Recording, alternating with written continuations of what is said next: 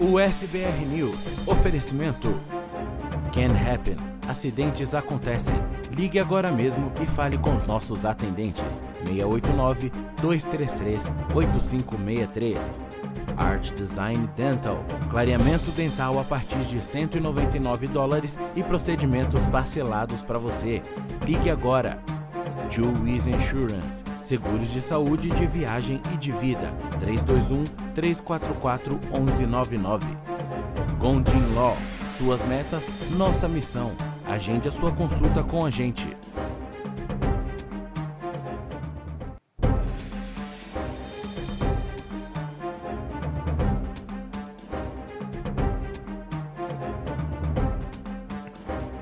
Olá, muito boa noite para você. Seja muito bem-vindo ao SBR News, ao vivo, direto dos estúdios da USBR TV para você em qualquer lugar do mundo. Hoje é quarta-feira, dia 10 de agosto de 2022. Na edição de hoje você vai ver presidente, o ex-presidente Donald Trump foi interro interrogado em Nova York e não responde aos questionamentos do processo ele invocou a quinta emenda. Um homem é preso na Flórida. Ele estava nu tentando roubar a roupa de um outro homem. Uma menina de 9 anos matou a outra garotinha de 15 anos. As armas estão em mãos erradas. Um avião cai em plena freeway na Califórnia. E hoje tem ele, Dr. Marcelo Gondim, ao vivo, direto da Califórnia, para tirar as suas dúvidas de imigração. Então já mande para a gente a partir de agora todas as suas dúvidas. Ele já já está com a gente aqui para responder você. E tem muito mais. O SBR News desta quinta-feira já está no ar.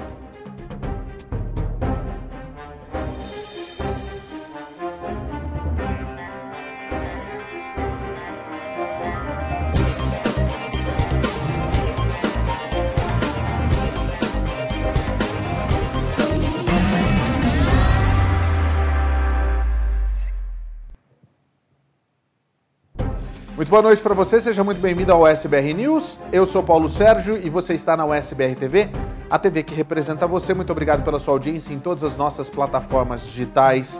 A gente está ao vivo, principalmente nas redes sociais, onde você pode participar do programa de hoje.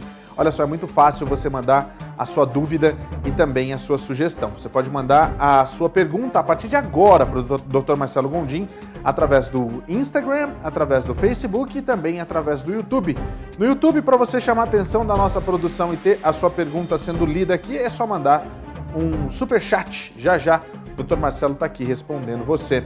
A gente está ao vivo também em todas as outras plataformas digitais e você que acompanha a gente através do seu tocador preferido de podcasts, seja muito bem-vindo. O SBR News está sempre no ar a partir das 8 e meia da noite, horário de Nova York. Olha, deixa eu aproveitar aqui para chamar sua atenção, porque daqui a pouco a gente vai falar com o Marcelo, mas a gente começa com um estado que, se você não falar onde aconteceu, você vai saber que é na Flórida. Um homem estava nu, ele estava armado, não é? Ele estava armado com um facão, nu, no meio da rua e tentando roubar um outro homem, as roupas do outro homem. Dá só uma olhada nas imagens que é assim.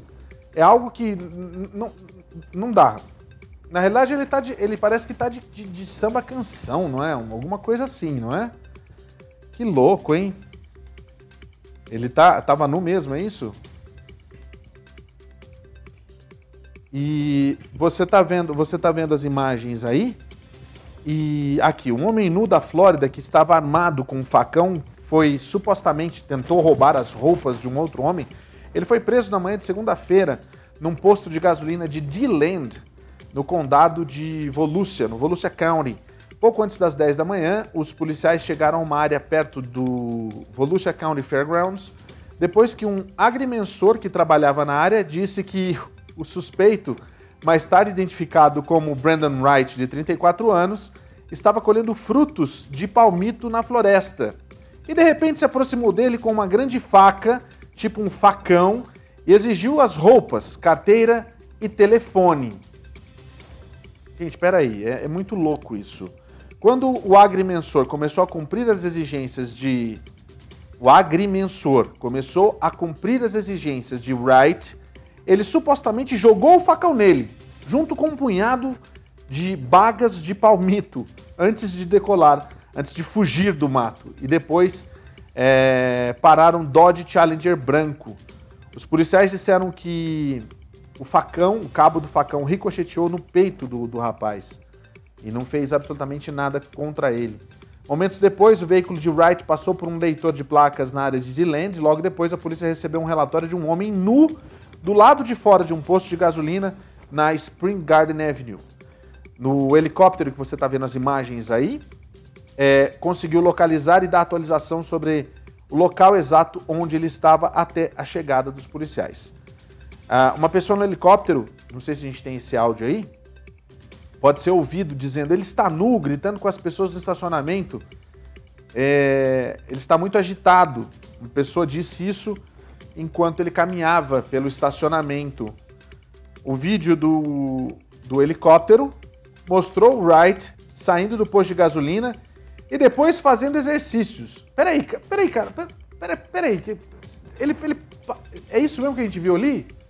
O cara parou pra Vocês estão de zoeira comigo, não é possível, gente. Ele foi levado para a cadeia do condado de Volusia sob acusação de tentativa de roubo com uma arma mortal, agressão agravada com arma mortal e agressão agravada é, contra. Olha lá, quando os policiais chegaram, eu estava no, no chão ali. Gente! Peraí, meu. Segundo os, os, os relatórios da polícia, ele se envolveu num incidente semelhante em 2021, um ano atrás, no mês de agosto de 2021, 21, quando correu nu na mesma área. Ele também tem condenações anteriores, incluindo cárcere privado, posse de cocaína e agressão a um policial, segundo os oficiais. Ele tava loucão de balachita, né? Tipo. Olha isso, gente. Cara, peraí, peraí, ô Tony. Peraí, esse cara aí não, não, não podia ser o exterminador, de repente? Ele só errou de data e de. Não é? Porque é mais ou menos o que aconteceu com o Arnold Schwarzenegger quando ele chega no filme, não é? Só que ele não pede o carro, ele já vai pegando, né? A roupa, a moto, tudo, né? Tipo isso. Mas, gente, antes de rir disso tudo, é. é, é eu não tenho nem o que comentar, vou ser bem sincero, nunca vi um negócio desse. Ê, meu Deus. Por isso que eu falo que a gente. Quando a gente tem produtores bons, a gente tem matérias assim. Sabe? Que é isso, rapaz? Mas tá preso, vai passar um tempinho preso aí. Olha, é, um bebê de oito, é isso mesmo? De oito meses, ela foi sequestrada, isso lá em Chicago, se eu não me engano. A gente tem as imagens e vamos mostrar para você. O cara que invadiu depois entregou a criança, né? É uma menina de oito meses que foi devolvida com segurança depois de ser levada da, levada da casa dela mesmo em Irving Park na noite de terça-feira, ontem. Foi uma discussão entre casal, né? Uma menina de 17 anos disse que foi forçada a colocar o bebê numa cadeirinha depois que uma pessoa que ela conhecia chutou a porta da casa que fica lá em Chicago. A criança foi devolvida por um vizinho e parecia estar ilesa. Ela foi levada para o hospital sueco por precaução e para checagem. E aí eu falo para você, é algum vagabundo se aproveitando na realidade, né, do, de uma mulher indefesa, uma garota de 17 anos que possivelmente deve ser a mãe da criança.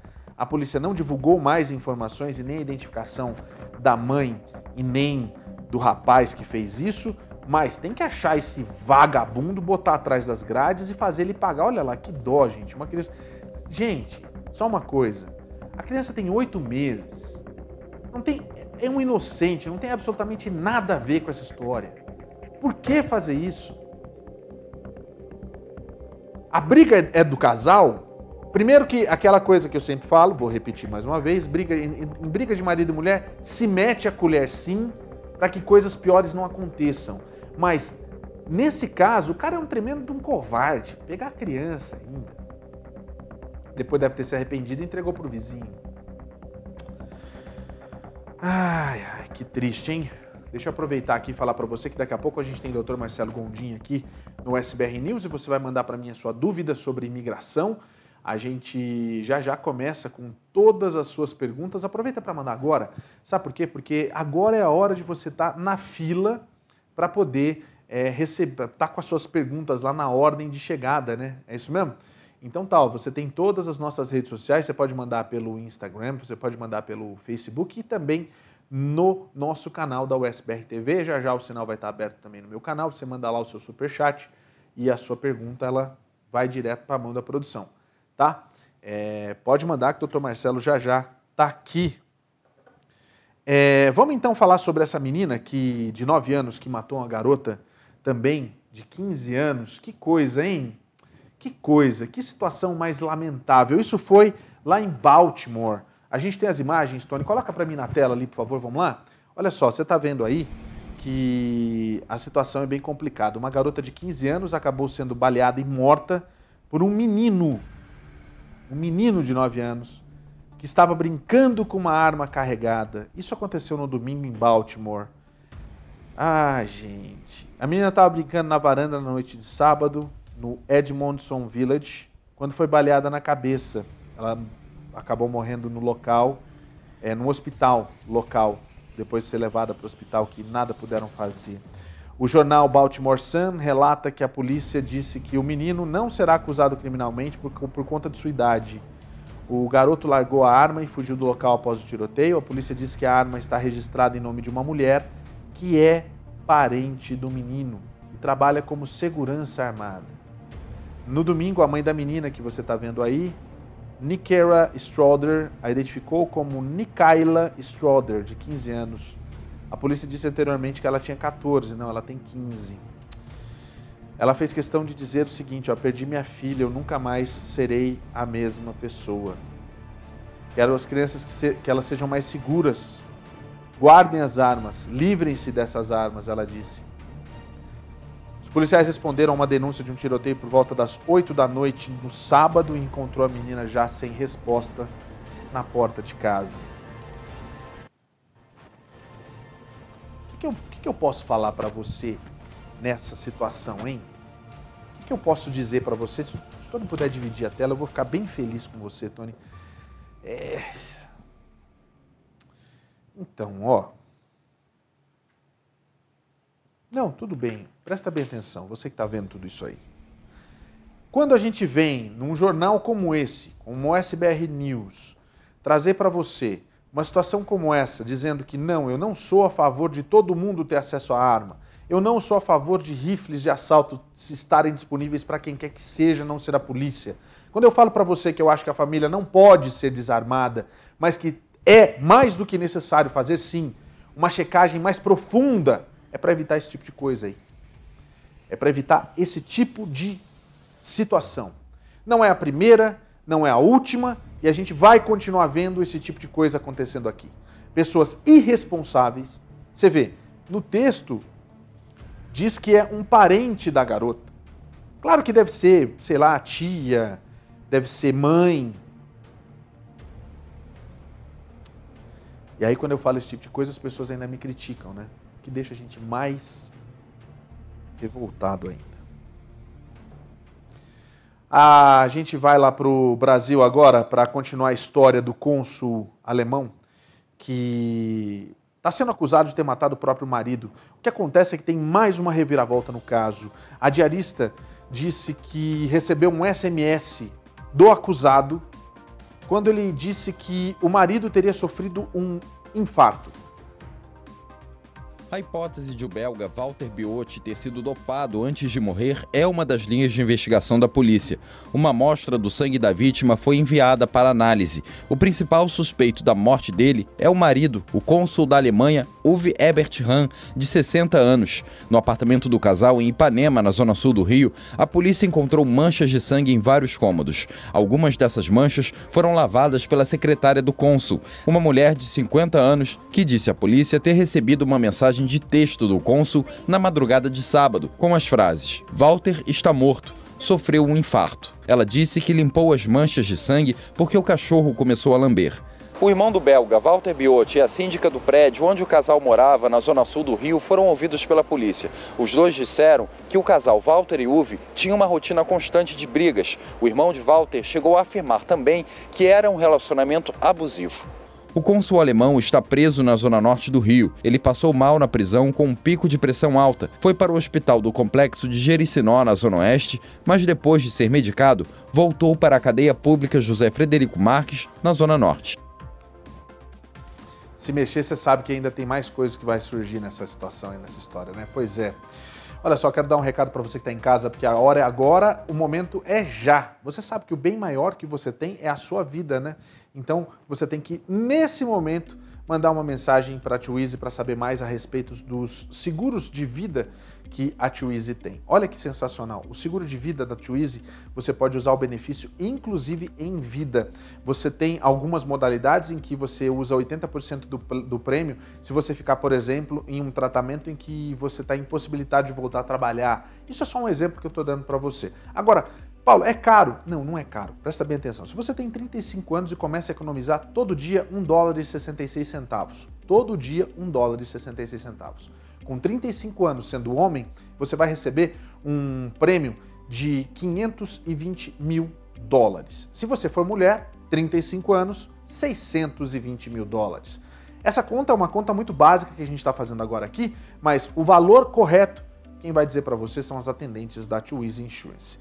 A palavra é USBRTV, você vai mandar pelo WhatsApp para 321 344 1199. 321 344 1199 e aí você vai saber mais a respeito dos planos de saúde da Twizy Insurance.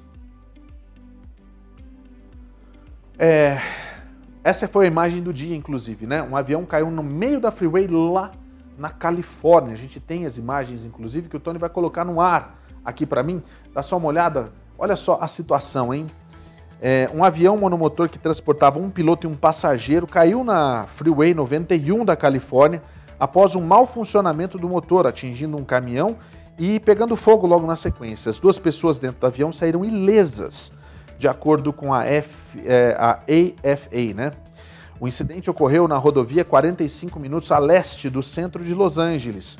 De acordo com o Corpo de Bombeiros de Corona, que prontamente chegou ao local, o avião se desfez após é, bater num caminhão e pegou fogo no impacto por volta de meio-dia e meia.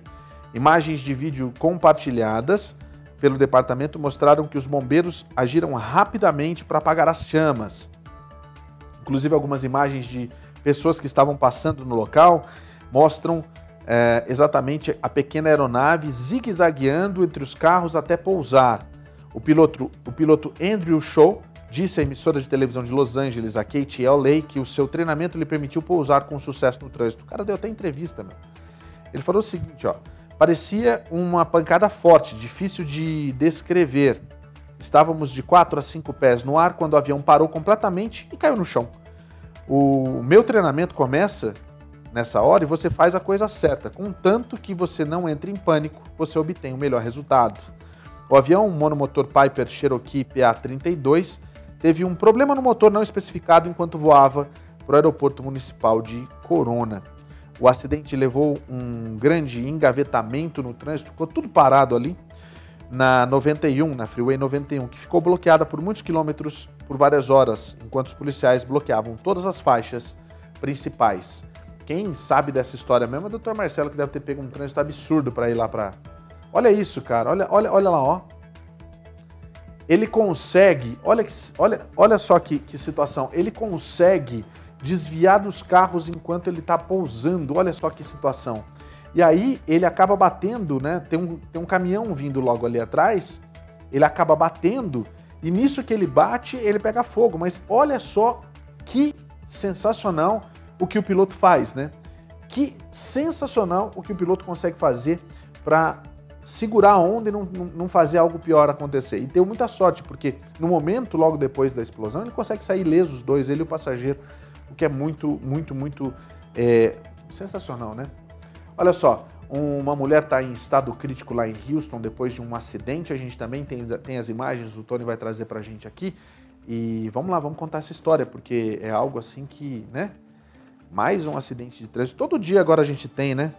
É, a mulher está em estado crítico depois que ela foi atingida por um suspeito de 15 anos envolvido numa perseguição no leste de Houston. Vocês estão de sacanagem comigo. Aconteceu por volta das 3h20, quando agentes da Polícia Civil de Jacinto disseram que perseguiam os suspeitos que supostamente teriam furtado alguns carros.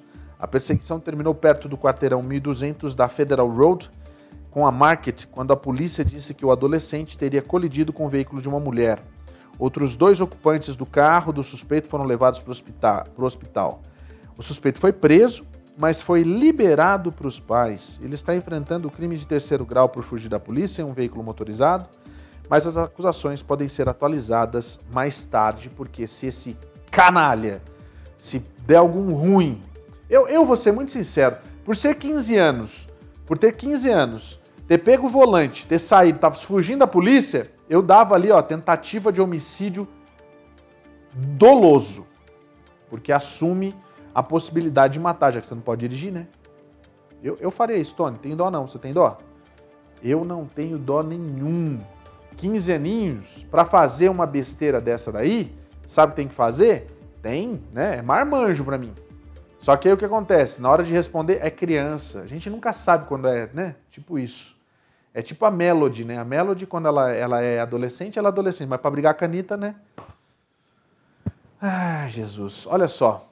Um tipo de acidente que normalmente acontece quando a gente está na rua, você pode sofrer vários tipos de traumas. Você tem direito à restituição. Né? A, a, a, você pode reaver, inclusive, danos materiais. Você tem que ligar para uma empresa que fala a sua língua. Não perca tempo, na hora. Pega o telefone, liga para o 689-233-8563, é o telefone, é o telefone da Can Happen. De qualquer lugar do, do, do país você pode ligar. Você vai conversar com eles, explicar exatamente o que aconteceu com você. Não se incomode com a questão do seu status imigratório. Todo mundo tem direito a ter esse tipo de assistência. Todo mundo. Então você vai ligar aí para 689-233-8563. É o telefone da Can Happen. Olha só, eles têm psicólogos, eles têm fisioterapeutas, eles têm advogados disponíveis para atender você. Todo atendimento, todo serviço, a prestação do serviço é de graça. Você não paga nada. Se você conhece alguém, conta para ele, olha só, eu vi lá no programa do Paulo que a sua esposa bateu o carro, você bateu o carro, você tem direitos. Entre em contato com a Can Happen, 689-233-8563. Acidentes acontecem a todo instante. E a Can Happen está aí para ajudar você. Ah, que absurdo. Hoje o programa tá daquele jeito que a gente gosta, né? Só barbaridade, viu? E tem gente que fala que é um país padrão do mundo. Uma mulher está sendo acusada de realizar um aborto indevido no estado, no estado de Nebraska. Tudo isso por conta daquela situação que aconteceu lá do Roe versus Wade, né? A gente tem as imagens, né, Tony? Coloca para mim no ar aí, porque que coisa mais sem sentido, vou dizer para você.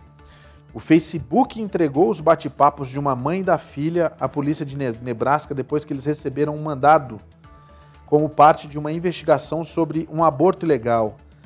A investigação que foi lançada em abril antes que a Suprema Corte anulasse Roe versus Wade é um dos poucos casos conhecidos em que o Facebook forneceu informações uh, para ajudar policiais a buscar um caso de aborto mas também é um exemplo de um cenário que especialistas em direitos alertam que será mais comum, pois todos os abortos se tornaram ilegais em muitos estados.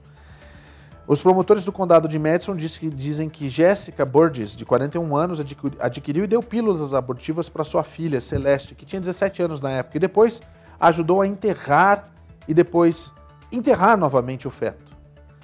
O Norfolk Daily News noticiou o caso pela primeira vez. Os dois foram acusados no mês passado e se declararam. As duas foram acusadas no mês passado e se declararam inocentes.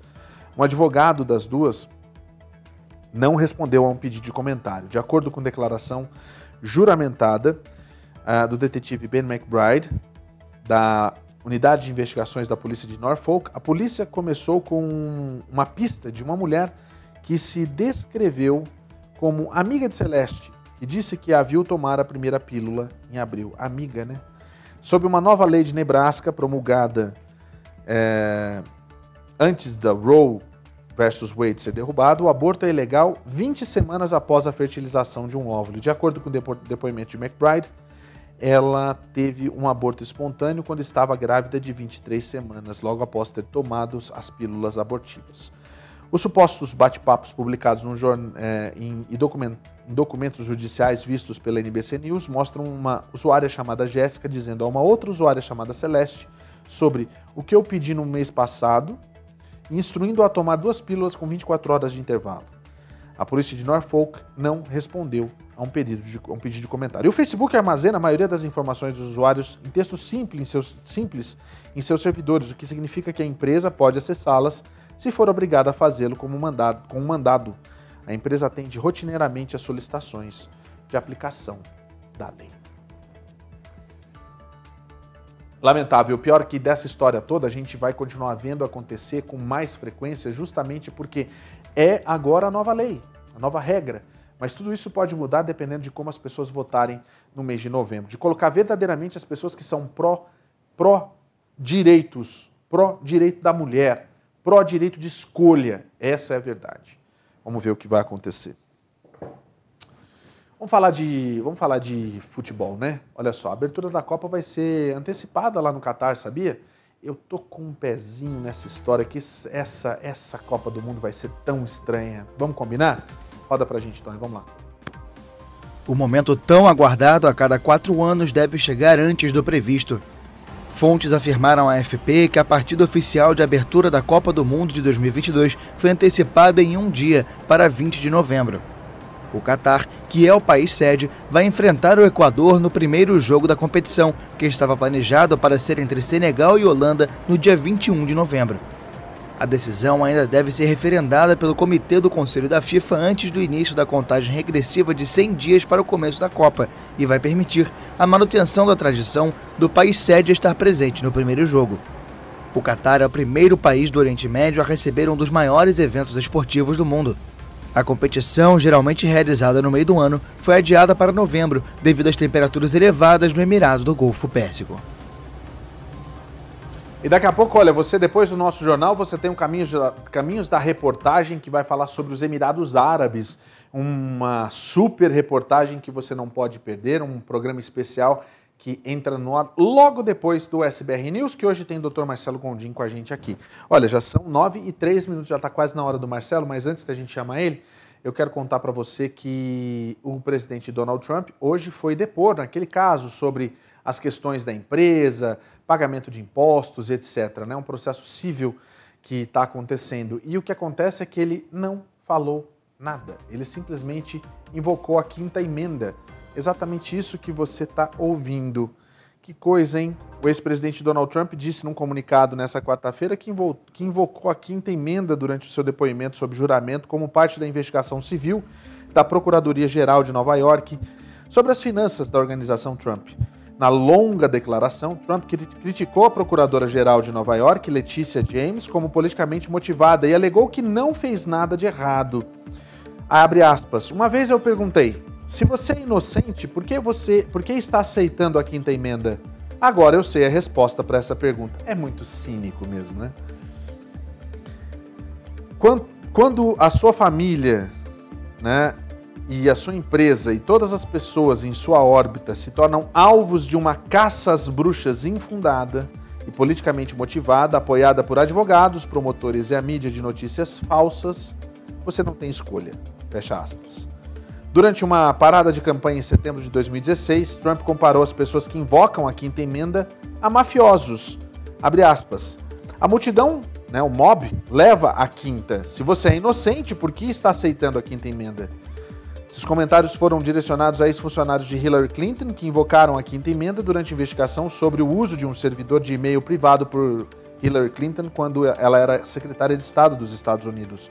O gabinete do procurador-geral confirmou que Trump invocou seu direito contra a autoincriminação, dizendo que a investigação continua. A procuradora-geral, Letícia James, perseguirá os fatos e a lei onde quer que eles a levem. A investigação de James começou depois que o ex-advogado de Trump, Michael Cohen, disse aos legisladores federais em 2019 que Trump inflava regularmente o valor de suas propriedades e patrimônio líquido para obter melhores taxas de seguro e empréstimo. O seu escritório disse em maio que estava perto do fim de suas investigações e que os investigadores acumularam evidências substanciais que poderiam apoiar ações legais como uma ação judicial contra Trump, sua empresa ou ambos. Olha, gente, vamos combinar uma coisa? Vamos combinar uma coisa? Eu e você? É, ele, na realidade, quando é dos outros e quando ele fez essa situação com a Hillary, que a Hillary teria esses, esses e-mails tal, a Hillary ela deu um depoimento de seis horas intermináveis ao vivo e respondeu todas as perguntas. Depois, eles usaram isso durante a campanha do Donald Trump em 2016. Depois que o Trump foi eleito, um monte de gente foi pedir desculpas porque ela, ela foi absolvida, não existia absolutamente nada contra ela. Não é esse caso, que as evidências mostram outra situação. E além disso, a gente tem, também voltando ao caso da Hillary Clinton, que teria esses e-mails né, pessoais guardados, a gente tem aquela invasão que aconteceu na casa do Donald Trump. Aliás, deixa eu até pegar meu é, tablet aqui, porque nós vamos mostrar os tweets aqui para vocês. E um deles a gente se refere justamente a essa questão da, é, é, do que está acontecendo, né? tanto com o Trump quanto lá em Mar-a-Lago e assim por diante. Vamos lá então para o primeiro? O primeiro vai aparecer aqui é justamente falando a Stephanie Rule. Porque algumas, alguns dizem que está absolutamente certo ameaçar o juiz que assinou o mandado de Trump, mas totalmente inaceitável ameaçar os juízes da Suprema Corte. A resposta não é. Ninguém deve enfrentar ameaças de violência. O que a Stephanie Rule, que é âncora da MSNBC, quer dizer que o, o juiz que assinou o mandado de busca e apreensão na casa do Trump está sendo ameaçado. A página dele, que tinha ah, todas as informações dele, do staff dele, e-mails, telefones, etc., foi tirada do ar por conta das ameaças de correligionários e de pessoas que estão ah, é, é, atacando o juiz por ele ter assinado esse mandado de busca e apreensão. Porque a dúvida ontem, quando a gente deu a notícia, era: puxa, como que o FBI vai para casa de alguém, bate na porta e entra sem ter um mandado? Isso não, jamais aconteceria. Isso não era nem dúvida, isso era só para levantar a situação. E verdadeiramente o FBI tinha esse mandado que foi assinado por um juiz que agora está sendo ameaçado. Uma coisa mais do que lamentável, posso dizer para você. Vamos para o próximo, pro próximo tweet. O próximo tweet é do deputado Eric Swalwell, que aliás é democrata, ele fala o seguinte: Enquanto Donald Trump estava invocando a quinta, a quinta emenda, como um mafioso de dois pits, que na realidade foi o que ele falou num dos discursos dele lá em 2016, Biden assinou um projeto de lei para ajudar os veteranos expostos a queimaduras tóxicas. Sua escolha, um infrator ou um legislador. Né? É um law broker ou um lawmaker. É o que ele faz, que ele, que ele coloca aqui.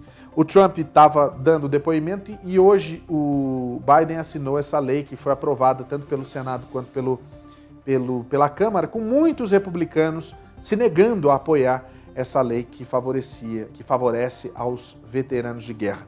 Vamos para a última aqui. Na última aqui é o seguinte, Renato Souza, repórter, ele diz o seguinte, ó: termina a votação no STF, todos os 11 ministros votaram a favor do aumento de 18% nos próprios salários. Remunerações devem passar de R$ 39.293,32 é, reais e 32 centavos para 46. Vocês estão de sacanagem comigo, gente? 46.366 reais se aprovadas no Congresso e sancionadas pelo presidente. O custo disso será de 981 mil reais em 2023. É, é bem isso mesmo, que acabaram de me falar que vai dar para comprar um panetone um pouquinho maior, né, em 2023. Eu fico cho eu fico mais do que chocado com essas coisas, vou ser bem sincero, porque é o cúmulo do absurdo, viu? É o cúmulo do absurdo.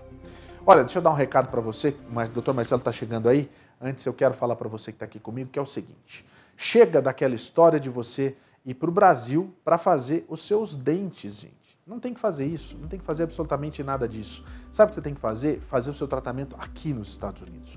Porque é verdadeiramente aqui que você vai ter a chance de ter um atendimento de profissionais com excelência, formados pelas melhores escolas do país, com seus diplomas, inclusive é, validados aqui no país, e mais uma série de outros títulos que vão cuidar de você, brasileiros, falando a sua língua, cuidando daquele jeito que você gosta.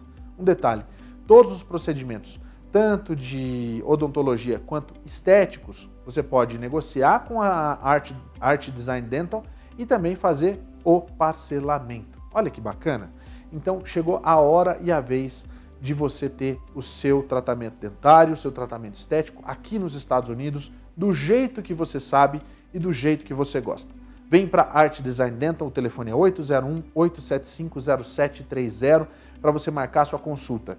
Quem fizer a consulta e já fizer uma limpeza não paga consulta. Quem fizer qualquer tipo de tratamento imediatamente está livre do pagamento da consulta inicial, que é aquela consulta que você faz para fazer uma avaliação, tanto para estética quanto para odontologia. Eles trabalham com aparelhos móveis invisíveis, aparelhos móveis é, comuns, né, os, os, regulares, também fazem aquela questão dos aparelhos dos é, implantes e você tem vários tipos e vários níveis. Converse com o pessoal da Arte, de, de, Arte Design Dental, eu tenho certeza que você vai fazer a melhor escolha da sua vida. Para com esse negócio tipo Brasil, quer fazer tratamento odontológico? É aqui.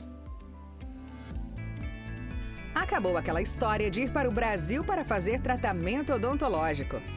Agora você tem a chance de fazer aqui mesmo, nos Estados Unidos. Tratamentos ortodônticos, implantes e estética é na Art Design Dental. Dentistas licenciados que falam a sua língua e com toda atenção ao seu bem-estar na hora dos procedimentos. Faça uma avaliação para tratamentos com aparelhos convencionais ou invisíveis, implantes, além de botox e fillers. Ligue agora mesmo e marque uma consulta. 801 8750 730. Art Design Dental. Porque ir para o Brasil cuidar dos seus dentes é coisa do passado.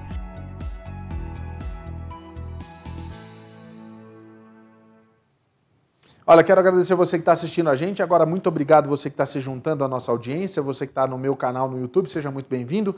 A gente está recebendo já as suas perguntas, mande o seu superchat já a partir de agora, porque eu já estou com ele aqui, o doutor Marcelo Gondim, ao vivo de lá da Califórnia. Marcelo, muito boa noite. Gravata muito bonita essa gravata que você está usando hoje, aliás.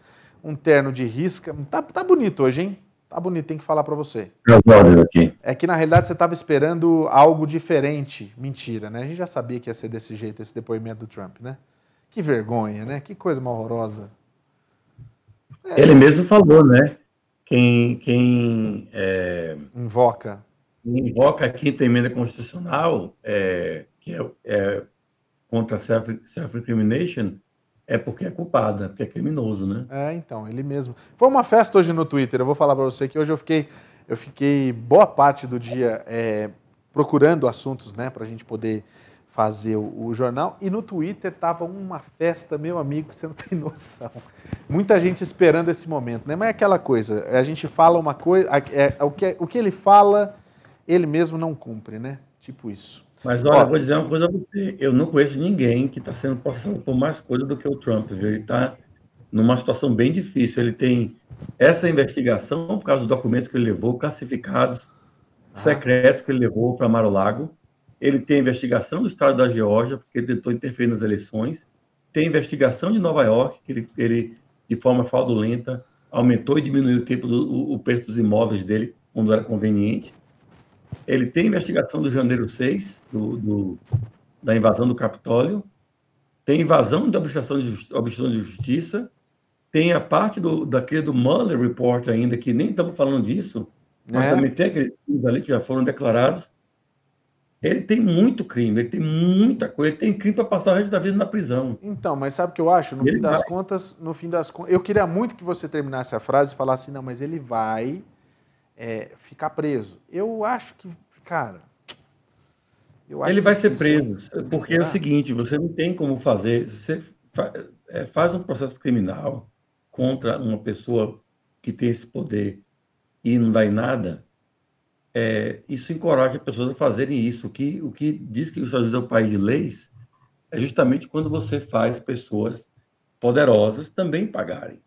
E, e, e, não pense no Trump, não. Se lembre de Martha Stewart, se lembre do presidente, do, do CEO da, da Enron, se lembre de, por exemplo, Mike Tyson, quando era bem rico, bem famoso, passou seis anos preso. Então, a pessoa comete crime aqui, você vai para a cadeia. Você vai acabar sendo preso. Trump é não vai acabar o ano de vida é, em Mar-a-Lago jogando golfe. Ele vai terminar é quebrando pedra. É, enfim, olha só, você que está em casa, você pode participar com a gente mandando a sua pergunta. Já tem pergunta aqui já. Vou começar aqui com a Monique Cunha. Boa noite. O green card por casamento com um green card holder demora mais do que um cidadão americano? Em média, quanto tempo? Já sei, doutor, que eu vou ser assaltada, eu sou carioca, já conheço todo o submundo lá. Não, é, vai ter que ter dinheiro do ladrão, senão eles matam você lá, tá? Você sabe disso também. Mas... É... Não, é verdade, você tem que ter o dinheiro do ladrão, porque se não tiver, ele foi com raiva e atira em você. É verdade. Não sabia disso, Paulo? Como é que foi? Você não sabia disso? Lógico que eu sabia, que meu ponto falhou, por isso que eu não ouvi o Marcelo falando. Eu tava rindo. É, então não, eu tinha o celular do ladrão. Na verdade, eu tinha dois celulares. Eu tinha um celularzinho pequenininho que não valia nada, que a gente comprava lá, na, lá na, na no Saara, e eu tinha o meu celular. Tinha o celular do ladrão, isso eu tinha. Então vamos lá, é a pergunta dela. Então, o que acontece? É... O, o, processo, se for feito aqui nos Estados Unidos. O meu fone se... falhou bem na hora. Falhou o microfone? É, não, não, não, é o meu fone, desculpa, Marcelo. Certo. Então, respondendo a pergunta da Carioca aí. Obrigado pela sua pergunta, tá? Eu não falo nada contra o Rio de Janeiro, não. É um piada que eu faço porque é do Brasil, em geral. Se a entrevista fosse Salvador, ia ser a mesma coisa. Mas vamos lá. Então, a gente tem aí é, uma situação que se o, o, o americano ou o residente aplicam para uma pessoa que está no status legal, por exemplo, está como estudante ou está como turista, casou com uma pessoa que é residente ou americano, o caso deve levar o mesmo tempo, porque não tem praticamente, praticamente fila nenhuma no Visa Bulletin para a categoria F2A. E o casamento com o americano já não tem fila por si. Então, seria um caso de seis meses a um ano. Caso fácil, rápido. Agora, tem algumas implicações. Se a pessoa, por exemplo, estiver fora de status, aí não vai ser a mesma coisa, porque o americano, se você entrou no país legal, com visa, mas ficou fora de status e casou, tudo perdoado perdoa trabalho e estadia ilegal. Mas se você está casando com um residente, nesse caso, não pode fazer o processo direto. É, vai fazer só a petição, depois o processo consular, para pegar o visto lá no, no, no Rio de Janeiro, no, no, caso, visto de entrada como imigrante, e vai ter que, em muitos casos, fazer o perdão provisional, que é o, é o waiver que o Obama criou em 2013 e expandiu em 2016 para também para esses residentes poderem estar qualificando. Então, vai ter que realmente passar por esse processo. É, e, e, agora, se, o, se você também casou da mesma forma com o americano, mas entrou no país de forma ilegal, ou seja, cai-cai, ou como os americanos chegam, chamam de IWI, né? Entry Without Inspection. Se for IWI ou cai-cai, nesse caso também vai ter que fazer o processo pelo consulado e aplicar o provisional waiver. Então, é, a resposta depende do status da pessoa aqui nos Estados Unidos, do beneficiário. É, agora abriu meu microfone, né? Entendi. Deixa eu só te eu te fazer uma, uma a, a, mesma questão, só que de uma maneira diferente. A gente está falando do green card, a gente está falando do, do cidadão. Quando a pessoa está no meio do negócio, independente de ser green card ou ser cidadão, e ela resolve se separar, tem um tempo certo para se separar, né? Na realidade, ela pode perder o processo ali, independe do, do de com quem ela está casando, né? Independente, é. Porque aí, no caso, você, se você se separa antes de receber o green card, você perdeu a relação qualificante que foi aprovada na petição. Então, você não é mais casada ou casado com um americano ou com um residente.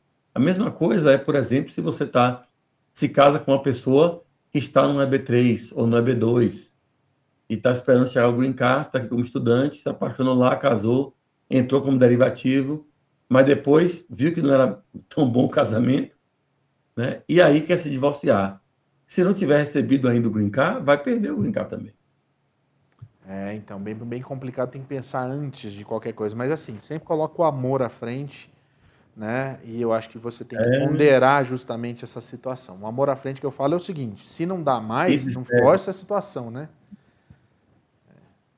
Easy sério, né? É, então. Vamos lá. Cortez Cast. Cinco anos como residente. Cortescast. Cortescast. Cinco anos como residente, saí dos Estados Unidos e passei dois anos fora. Voltei com meu green card pelo aeroporto normal. Eu posso entrar com a cidadania? Detalhe, eu não entrei antes por conta do Covid. Meus voos foram cancelados. Conta, Marcelo, ou não conta? Depende, vai ter que contar o tempo que estava fora versus o tempo que estava dentro nos últimos cinco anos. Se for maior o tempo que ele ficou fora, não tem que esperar mais um tempo aqui ainda. Mas, por exemplo, para completar os, os, os, os é, 30 meses, 913 dias. Então só explica para mim, tem que ser 913 dias em solo americano. Não precisa ser nos consecutivos, últimos, por exemplo. Cinco anos. É, não tem que ser consecutivo, tem que ser nos últimos cinco anos, mostrando na conta 913 dias. Tá, se no caso não deu, você tem que ficar mais tempo para dar os 913 dias. Aí sim. Exatamente. Ah, então tá. Eu pensava que zerava o negócio e começava tudo de novo, né? Então tá. Hélio Queiroz, doutor, a minha esposa teve o I-765 aprovado na última sexta-feira e o meu até agora não. Eu sou aplicante principal, é normal? O I-765 foi aplicado em abril. Não deveria ser normal, mas é. Quer dizer, está normal, é isso? É, o, o, anormal ficou normal, né? Vamos dizer Nossa, assim. Nossa, cara, eu, não te, eu confesso que eu não teria. É, até tem que ter, né? Tem que ter paciência só. Agora só me conta uma coisa. E quando o Premium Process é aprovado em um dia? Que história é essa que eu fiquei sabendo que você bateu é, um não. recorde aí na, na, na, no seu escritório de Premium Processing sendo aprovado em um dia? Você já tinha visto isso antes, Marcelo? Não, eu vi caso de EB3, onde a gente mandava o, o Premium Process, mas é um caso bem é extremamente simples, né? O I-140 do EB3. Você manda para lá, a empresa pode, pode, provou que pode pagar o salário, a pessoa qualificou para o trabalho, o label certificate está aprovado já, eles aprovam. Já vi dois dias, três dias. Agora, Premium Process no EB2NW, um cara que estava parado há mais de um ano e meio, mandamos o Premium Process, chegou lá na sexta-feira, a imigração emitiu o recibo no sábado, recebi um e-mail, o número do processo, e segunda-feira outro e-mail dizendo que o caso estava aprovado. Quer dizer, o cara aprovou no domingo, praticamente. Que é isso, cara. Isso é para provar que os caras estão trabalhando de verdade mesmo, né, Marcelo? Eles estão tentando fazer o negócio andar. E não é um processo novo, isso é que chama bastante atenção, então, né? É, agora a questão que a gente não sabe é se o prêmio processing foi para o mesmo oficial e ele já estava com o processo mais ou menos andando já, e aí pegou lá, viu que estava tudo certinho e aprovou, ou se passou para outro departamento, como era antes. O novo departamento foi lá, olhou o processo, estava tudo certinho, foi o primeiro caso desse oficial, ele viu e aprovou. O que a gente faz no processo aqui, não é, estou fazendo com propaganda, não, mas a gente procura fazer um processo onde, no índice, o oficial pode aprovar o processo. Ele nem precisa ler o processo todo se não quiser. No índice, ele tem informação suficiente para aprovar o processo. Então, ele vai todo certinho, organizadinho na, no formato que a imigração está acostumada a ver. Se pegar um oficial bom realmente, é, é eficaz, ele vai ler o processo, no início, do meio para o fim lá, ele já está aprovando o processo, porque não tem nada, não é só documentação para encher linguiça, não. São todos documentos contundentes, está tudo provado lá. Que coisa, hein? Eu, eu, quando eu vi o vídeo, eu não acreditei. Agora eu queria que isso acontecesse com os work permits da vida. Aprovado em um dia. Você manda hoje, amanhã está chegando para você o comunicado que seu work permit foi aprovado em três dias, igual o Social Security. Você vai lá, é você entra. Será? Não. Quando tiver o primeiro process do, do, do, do, Work Permit, que deve ser, vamos dizer, no ano que vem, né? Uhum. Vai ser 30 dias. Paga 1.500 dólares e tem 30 dias para aprovar. Com o Work Permit, só tem um critério para aprovar o Work Permit. É a pessoa qualificar naquela categoria. Ou seja, você tem um ajuste de status pendente na categoria 09. Então, eles vão ver se tem um ajuste pendente, vem no sistema, aprovado. Aprova até em uma hora, se quiser. Agora, uma dúvida. O cara tem o Work Permit aprovado, mas não recebeu ainda o Work Permit. Ele já pode trabalhar? Já. Então, quando está com o Work Permit aprovado, já pode trabalhar, não tem erro. Já pode trabalhar, não tem não, erro. Eu estou perguntando porque Inclusive, muita gente tem essa dúvida, Marcelo, de ter que ficar esperando é, chegar não. o cartão em casa, por exemplo.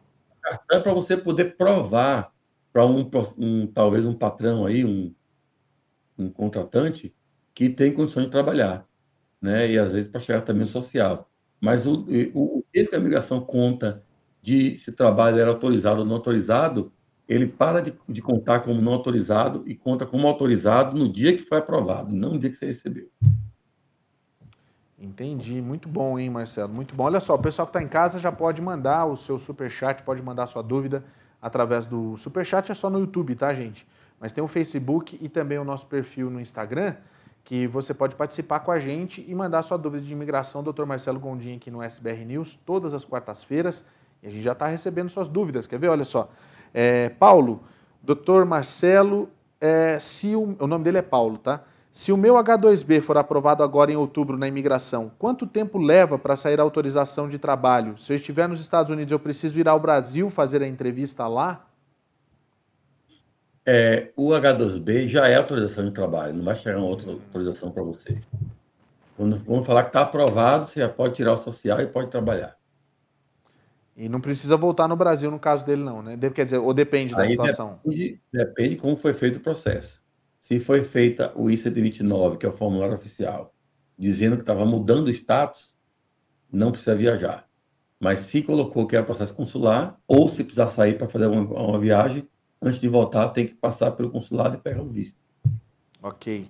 Ronald, recebi uma carta chegando, é, negando o meu I-485 no EB3. Falou que eu fiquei sem status, porém eu tenho todos os I-20 ativos até hoje, nunca parei de estudar. O meu advogado vai fazer uma motion com as provas. Se mesmo assim eles negarem novamente, o que eu posso fazer já que tenho todas as provas com as cartas da escola? Eu posso ir à corte? Tranquilo, mete a ação na Corte Federal, ação declaratória, e a imigração vai aprovar isso aí. Duvido que eles vão querer contestar esse processo. Agora, é, é um erro isso, né? Eu tinha um caso aqui também assim, o, o, o, o cara era tão grave que você nem precisava responder. Você lendo a carta já viu que o oficial estava errado. Você nem vê o processo. Porque a carta falava assim: você entrou no dia tal, pediu para mudar seu status no dia tal. No dia tal, o seu F1, status para F1 foi aprovado. Vamos dizer assim, uma data fictícia. Vamos dizer, no dia 3 de agosto de 2020, seu caso foi aprovado e você entrou é, é, com o ajuste de, e você é, é você é, o seu processo de ajuste de status foi protocolado no dia vamos dizer uma data fictícia 1 de agosto de 2022 e agora é, é, nós estamos negando o seu processo porque estamos verificando com o SEVES que você parou de estudar no dia 1 de julho de 2022, ou seja, um mês antes de, de, de de ter, é, é, ou melhor, um mês depois, vamos dizer que foi no dia 1 de setembro, um mês depois de ter é, é, entrado com ajuste de status. Então, só você lendo isso já viu que os fatos que ele está narrando estão mostrando que ele está errado em negar esse processo. Nesse caso, não foi uma negativa, veio uma, uma NOID, uma Notice of Intent to Deny. Mas você via que ele entrou, o oficial falava, você entrou com a mudança para F1, foi aprovada tal dia, e você perdeu o status tal dia. Mas já tinha começado o ajuste de status antes de você perder o status de estudante, antes de parar de ir para a escola, dar baixa no SEVES. Então, os fatos estão mostrando que está errado na conclusão. Então, é, a gente só responde dizendo assim: lê a sua carta, você vai ver que você está errado. Mas a gente procura responder, claro, eu falei com brincadeira. Nesse caso, é tranquilo. Se entrar com uma ação, é, eu acredito que na motion vai resolver, mas se tiver que fazer uma, uma ação judicial, vai ser a ação mais fácil do mundo que você pode fazer. Eu imagino mesmo. Quando você tem um advogado vai bom, pode. Mais fácil do que fazer um, vai ser mais fácil do que fazer uma, uma ação criminal contra o Trump pela invasão do Capitólio. Quando você tem um advogado bom também, né? É tipo isso. Adam Soares. Né? Doutor, eu estou nos Estados Unidos há seis anos. Se o meu pedido de asilo for rejeitado para análise, quais opções eu tenho para recorrer e evitar uma deportação e conseguir, inclusive, um work permit? Bom, você está há seis anos, deveria ter o work permit já, porque já passou o reloginho, né? Você tem que ligar no número 1800 do UIR para ver quanto tempo está o seu relógio do asilo, tá? Para ver se já passou de 150 dias. Aí você pode aplicar com 150 dias e recebe o work permit depois de 180 dias. Agora, isso foi outra pergunta. Mas no caso de, de o caso ser aprovado, ser rejeitado pela oficial de imigração, ele tem que obrigatoriamente referir seu caso ao juiz de imigração. E vai começar um procedimento de deportação contra você. E lá na deportação você vai ter a oportunidade de provar o seu caso de asilo que o oficial não quis aprovar na frente do juiz. Entendi. Tá fácil então, gente, mas tem que é, tudo, tudo você tem que fazer. Ah, mas não, estou dizendo, tá fácil, tá fácil a logística da coisa. Só que tudo, tudo ah, que você sim, vai fazer, tá. faça com um advogado que sabe exatamente a forma de proceder. Por isso que eu falo que é fácil. Porque muita gente acaba se metendo com paralegal que não é do ramo, às vezes acaba se metendo com um consultor que não é do ramo, gente que viu fulano fazer, então deixa que eu faço para você. Eu tenho alguns amigos aqui em Salt Lake que resolveram fazer a extensão de visto com o amigo. E aí o que aconteceu? O amigo fez errado e no fim das contas ficaram sem status, perderam a chance de uma legalização. Simone Araújo. Olá, Paulo. Boa noite, doutor. Você lembra da gente? Você lembra de nós? Perguntamos quanto tempo a juíza de imigração demora a dar a sentença do asilo. Ganhamos. Parabéns, Simone. Quanto tempo agora demora para chegar o Social e Work Permit? Bom, se já ganhou o asilo, é, é, difícil dizer quanto tempo vai levar, mas não deve ser muito tempo, porque é, vai chegar já o, a documentação toda, vai, a corte vai notificar a imigração tal. Você tem que pegar a decisão da corte e, às vezes, até é, mandar para a imigração também. Tem uma forma de fazer isso. Mas, basicamente, pode chegar com três meses, quatro, cinco, como for. Mas, é, depois de um ano, nesse status do asilo que foi aprovado, você pode aplicar para ajuste de status e receber o seu green card. Olha, o Juliano está fazendo uma pergunta aqui, eu vou ler como está escrito para mim, mas eu confesso que para mim está meio truncado, de repente você entende, Marcelo. Vamos lá. Tem como recorrer ou reverter se o meu visto de estudante for negado por ter colocado no meu I-140 EB3 que processo é ajuste ao invés de consular? Não. Isso não é motivo para negar o seu visto de estudante. É, agora, é, no caso, você está aplicando por visto no consulado ou você está aplicando para mudar o seu status para estudante aqui? Porque se for o último, ou seja, está aplicando para mudar o status aqui, não é porque você marcou isso do 140, é porque entrou com ajuste de status. A imigração, de forma errada, às vezes considera que porque você entrou com um, uma aplicação para ajuste de status, é porque você não tem mais intenção de não, não intenção de emigrar. Você não tem mais intenção de retornar ao seu país. Mas a intenção é quando você aplicou e não agora. Só que de forma errada, eles consideram isso retroativamente. Tá aí, olha só. Juliano, esse eu já li. Vanessa Priori, boa noite. Gostaria muito de saber se com o meu I-485 aprovado eu consigo renovar a minha driver's license. Sim.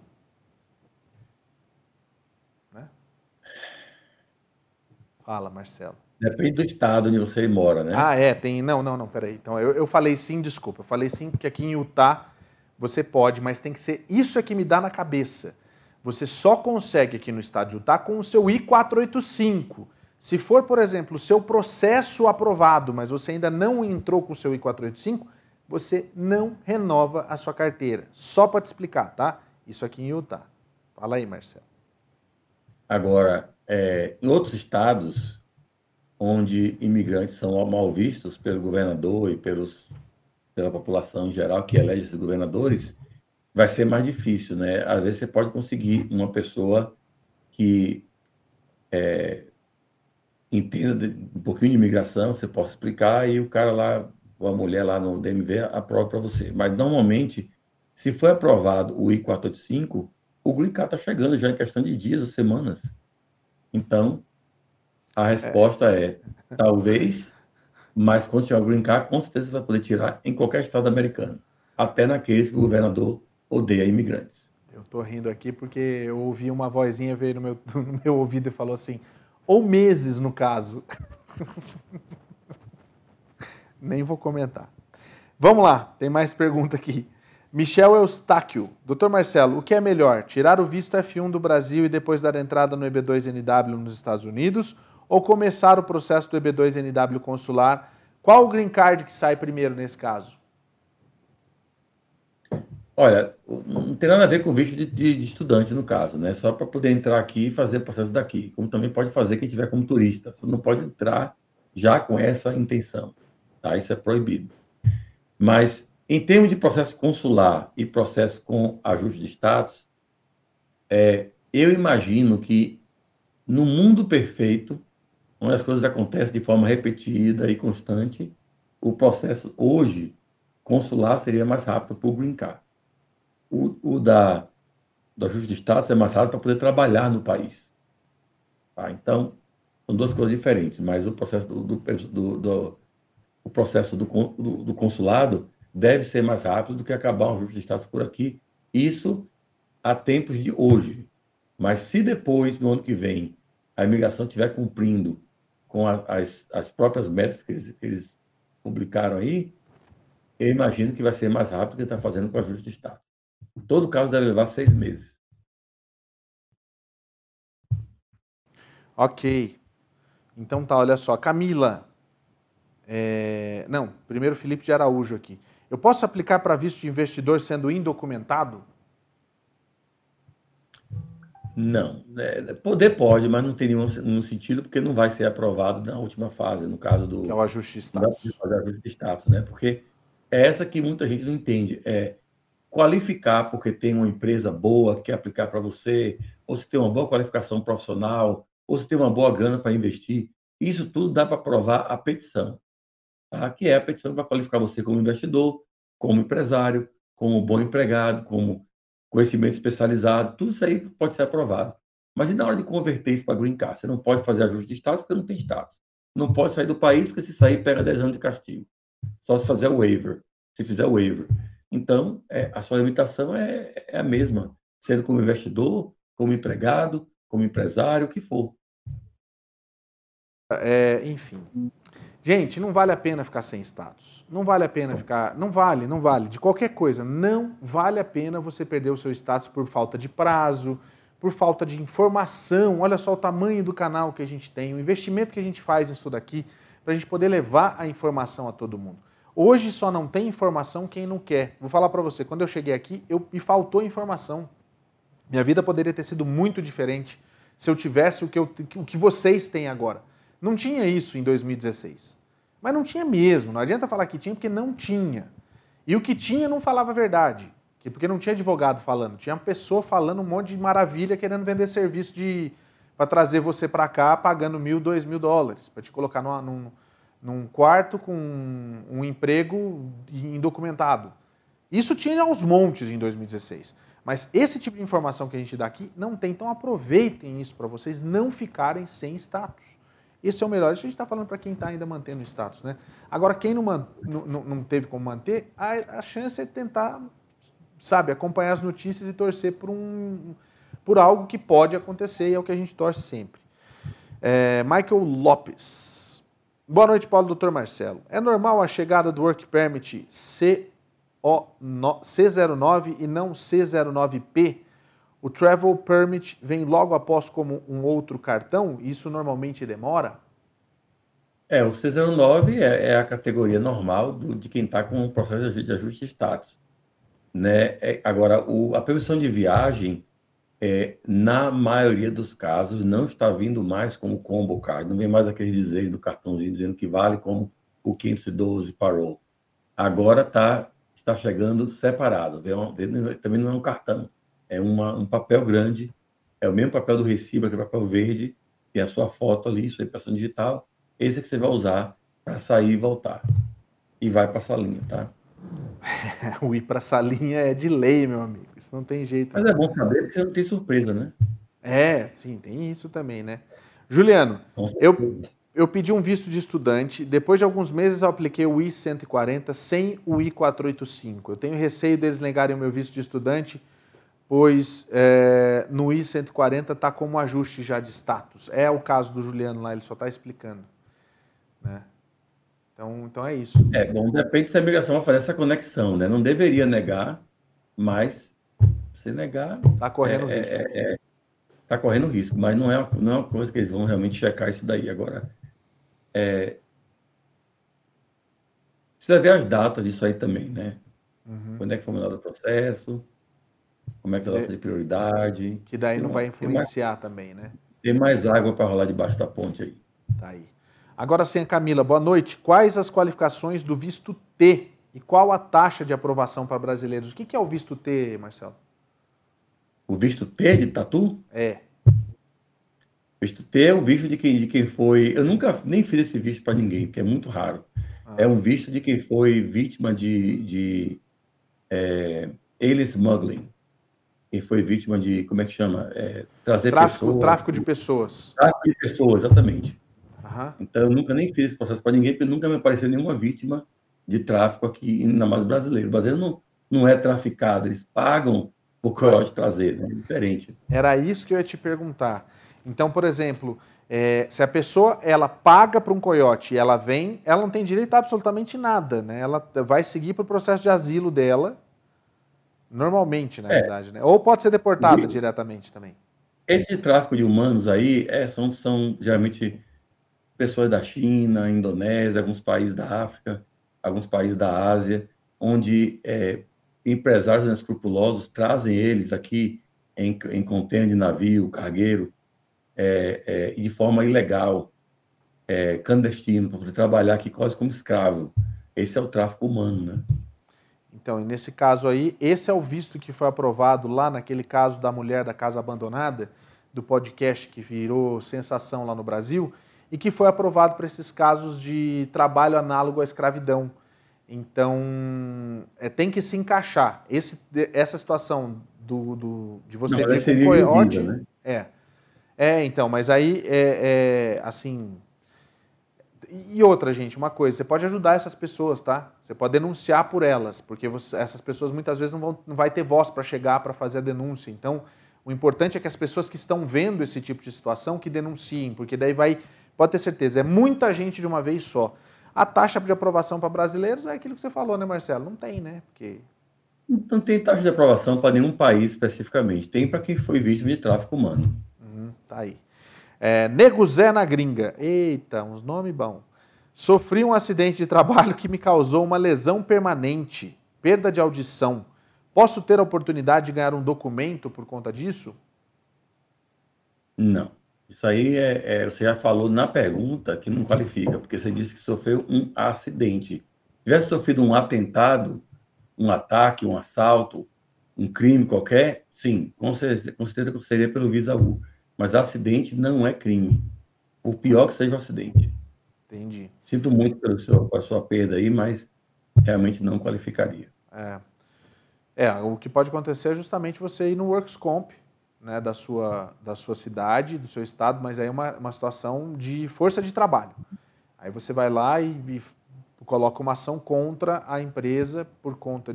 Eles vão investigar e vão ver o que você tem direito nessa situação. Lucas Boroski, uma vez com a LC aprovada, será possível receber a permissão de trabalho mesmo que a imigração não esteja current? Não. Porque tem que ter a data do, da, da entrada no ajuste de status não é pela LC aprovada. A LC aprovada apenas é uma certificação de que aquele empregador não conseguiu encontrar uma pessoa para ocupar o cargo. Depois ainda vem a fase dos 140, que é onde a empresa vai provar que pode pagar salário, e você vai provar que qualifica para o trabalho, e depois tem a fase do ajuste de status. A fase do ajuste de status só pode entrar quem estiver current. Ou seja, se o seu EB3 é unskilled, não está current. Estão chamando 2019. Tá aí. Fernanda Coelho. Ah, não, peraí. Michel Wallace primeiro. Aliás, Wallace. Já, já, o, o boletim de 2000, de 2000 de setembro já saiu? Saiu já? Nós estamos em agosto, agora já está disponível vou já? aqui. Vai dando uma olhada enquanto eu vou chamando aqui o pessoal para mandar mensagem. Você que está em casa pode mandar mensagem através das nossas redes sociais. Enquanto o Marcelo está pesquisando ali para ver o Visa Bulletin, você pode mandar a sua pergunta através do YouTube, do Facebook e também do Instagram, tá? No, lá no, lá no, no, no YouTube você pode mandar o seu super chat. E no super chat do YouTube você tem como mandar é, qualquer quantia, qualquer valor, enfim, que daí a sua pergunta vai assim, buf, vai lá para cima. Aí a produção fala, uh, legal. Acho que vale, vale a pena se você quiser verdadeiramente ter. E o programa está indo, já são 9h45 já. A gente tem mais aí uns 15, 20 minutos com o Dr. Marcelo aqui. Logo depois tem caminhos da reportagem para você acompanhar esse especial de lá do Emirados Árabes. E aí, Marcelo, já achou aí? Está em maio de 2019 ainda a categoria B3 Unskilled. Ah, isso foi que mudou agora. Maio de. Do... Quer dizer, não mudou nada então naquela situação anterior, né? É, infelizmente não. Então, habemos que esperar. Essa que é a história. Fazer o quê? É um absurdo que a imigração considere a data, a data. Por que, que eles fazem isso, né? Essas coisas que eu não consigo entender. Por que, que eles não usam a data do final, que está current, inclusive, né? Ah, eu não sei não, viu? Mas é, parece que tem gente que trabalha ali dentro para trabalhar contra, sabe? Eu verdadeiramente eu não entendo, porque não é caso de uma coisa só. Parece que porque eles parece que eles trabalham não de forma coesa. Um fala uma coisa, o outro faz outra e o outro faz outra. E o pior é que o é, último exemplo, que vai lá, né? Estado, o Departamento de Estado deixa, começa o processo de EB3 and Skills, eles começam, eles, eles têm o Fire está current do Departamento de Estado. E para a imigração também deveria estar. E apenas a data final que não está, porque você não pode emitir o green card, mas não quer nem que você inicie o ajuste de status. Por quê? É, não consigo entender não. Eu, eu vou falar com o Alejandro lá, deve ser alguma é, Eu já falei para você ligar, você não ligou porque você não quis também. Está muito relapso seu, essa sua posição, Marcelo. Já deveria ter ligado. Mr. Maiorcas. Liberta lá daí, Mr. Maiorcas. Escute-me. Elenir Marçal. Quem vem sem visto com entrada em menos de três meses, poderia ser elegível para o EB3 Unskilled? Está perguntando para um, uma amiga. Bom, entrou no país, com menos de três meses, aí tem que sair do país, no caso, né? E voltar. E não, não ficar mais do que, do que seis meses fora de status. Aí poderia depois receber o green card. Mesmo que ela tenha entrado sem visto? Isso. Ah, não sabia disso não. Porque não, não existe castigo para três não meses. castigo na admissibilidade por ter entrado sem visto. O castigo é por ter ficado fora de status. E começou desde o dia 1. Agora, ela pode, se ela for inspecionada, é diferente, né? Quando a pessoa entra se e der, fica se deram fora status para ela, deram seis meses de status, como eles dão quando sendo com, com um B2, aí são seis meses. Mas no outro caso, não. Elaine Viana, minha filha tinha 12 anos quando eu cheguei aqui. Viemos com visto de, turista, de turismo. Agora ela tem 16. Existe alguma lei de legalização para ela? Não, ela está fora do DACA, porque passou muito do tempo. É, não tem nada que pudesse fazer agora. Mas, obviamente, é, exatamente. Se, se mudar a data do DACA aí, os projetos que tem aí no Congresso, pode ser que ela qualifique. Gente, só para você que vai criticar e está aí para ouvir e criticar, é, as coisas não foram aprovadas porque elas pararam no, no, Senado, tá? O que tem de lei de imigração que foi aprovada no na, na, na Câmara não está escrito, são várias. Só que e que o Biden então, assinaria todas. Sim, exatamente. Enfim, aí depois ficam falando que republicano que é bom. Tudo bem, sucesso, tudo de bom. Roseli Silva. Boa noite, Paulo e toda a equipe do programa. Espero que o doutor Marcelo esteja melhor hoje. Ó, oh, lembraram de você de semana passada. Um pouquinho, um Poderia me esclarecer uma dúvida, por favor? Eu estou com um green card condicional de dois anos. Eu posso somente aplicar para o meu filho, que tinha 16 anos quando eu casei, agora ele tem 20. É que meu esposo não gosta do meu filho, está complicando para assinar para ele. Eu posso aplicar sozinha para ele? Muito obrigado por tudo que vocês estão fazendo pela comunidade. Que Deus abençoe a todos. Um beijo da Roseli. Sim, pode aplicar. Ele está aqui nos Estados Unidos ou está no Brasil, no caso? Deve estar tá aqui, né? Eu acho que deve estar tá aqui. É. Então, se você é residente, só não é permanente ainda, é condicional, mas é residente. E mesmo sendo ele tendo 20 anos, ele tinha 16, ela pode aplicar. Ela não podia ter 21, é isso? Ou tanto faz, porque ele tinha 16 ah, quando ela recebeu? 21, aí vai, aí vai da categoria F2A para F2B. Inclusive, a F2A está curta. Eu vi agora no Visa Boletim aqui, está curta para entrar com o processo e para receber. Aí, não tem fila na categoria F2A. Roseli, corre. Corre, faz já. Fica tranquilo que eu sei que vai dar tudo certo. Juliano, apenas complementando que uma vez o doutor orientou a colocar como consular o I-140, já que eu estou aguardando resposta do visto de estudante. Juliano está tá hoje na consulta mesmo. É, a gente coloca o 140 como posto consular, porque você não tem intenção de fazer ajuste de status. Mas se depois estiver aqui no país e por acaso mudar de status, mudar de ideia, alguma coisa, pode entrar com ajuste de status. Não quer dizer que, que o consular tem que morrer como consular. Hum. É... Fernanda Coelho. Boa noite, doutor Marcelo e Paulo. A minha amiga é casada com um cidadão há três anos. Ela foi dar entrada no Green Card de 10 anos e ela terá uma nova entrevista. Ela já consegue aplicar para a cidadania? Já pode ter aplicado. Tem três anos. Hum. Mas, mas aí ela, ela falou que está casada há três anos. Então, tem que ver quanto tempo tem que sair o Green Card. Não é três anos de casamento, é três anos de, do primeiro Green Card. Eu pulei aqui o, o Michel, vou ler agora. Michel Wallace. Minha mãe será cidadã e vai aplicar o F3 para mim com família. É em torno de 6 a 10 anos. Tem um visto mais rápido? E entrar como turista e ajustar o status para F3 é válido? Abraços do Paraibano. Abraço Não, vai ser difícil fazer isso daí. É, abraço também. Vai ser difícil fazer isso daí porque realmente não. É, a fila demora muito tempo. O tempo que está no Visa Boletim não é o tempo real tá? porque essa feira fica parada há muitos anos. É, o ideal seria mesmo um outro tipo de visto, como, por exemplo, tentar um processo por trabalho. Aí seria o mais rápido. Elaine Viana, minha filha tinha 12 anos quando eu cheguei aqui, eu já li essa. Fernanda Coelho, também já li. Elaine Viana de novo. É, Josiel Silva, boa noite, PS doutor. Eu vim pelo Caicai, tem oito meses e até agora não chegou nenhum papel do meu caso. O que, que eu devo fazer? Fazer um FOIA no CBP para saber onde é que estão os papéis do seu caso. Isso e é... se vai entrar com asilo, só tem que só tem mais, mais quatro meses para entrar. Isso é simples, Marcelo? É, o FOIA CBP faz até online. Vai no CBP, é FOIA, vai lá e faz a aplicação online e manda a cópia do documento para você. Agora, uma dúvida, você falou aí que é, existe um prazo para quem vai entrar com asilo. Explica um pouquinho mais a respeito disso, Marcelo, por favor. Você tem que entrar com asilo durante um ano, do primeiro ano da sua entrada no país, salvo se as circunstâncias no seu país mudarem depois. Mas como é difícil provar isso, porque o Brasil sempre foi ruim, não vai ficar pior, vai ficar pior vai, mas nunca vai ficar pior a ponto de dizer que mudaram as circunstâncias significativamente. Então não vai. Então, nesse caso, você tem que entrar com o asilo dentro de um ano da sua entrada no país, senão vai ter essa barreira de um ano já para transpor, além das barreiras normais do asilo para o Brasil, que a gente já conversou aqui em algumas outras, outras edições do seu programa. Mas então, não quer dizer que não é possível entrar fora desse prazo, só é bem mais complicado, né? Essa é a história. É um obstáculo quase que intransponível nesse caso aí. Uhum. Tá, beleza.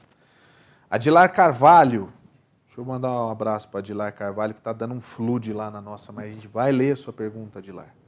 Quando é pedido evidências no EB3 e o advogado não entrega na data, existe mais um tempo de espera pela imigração?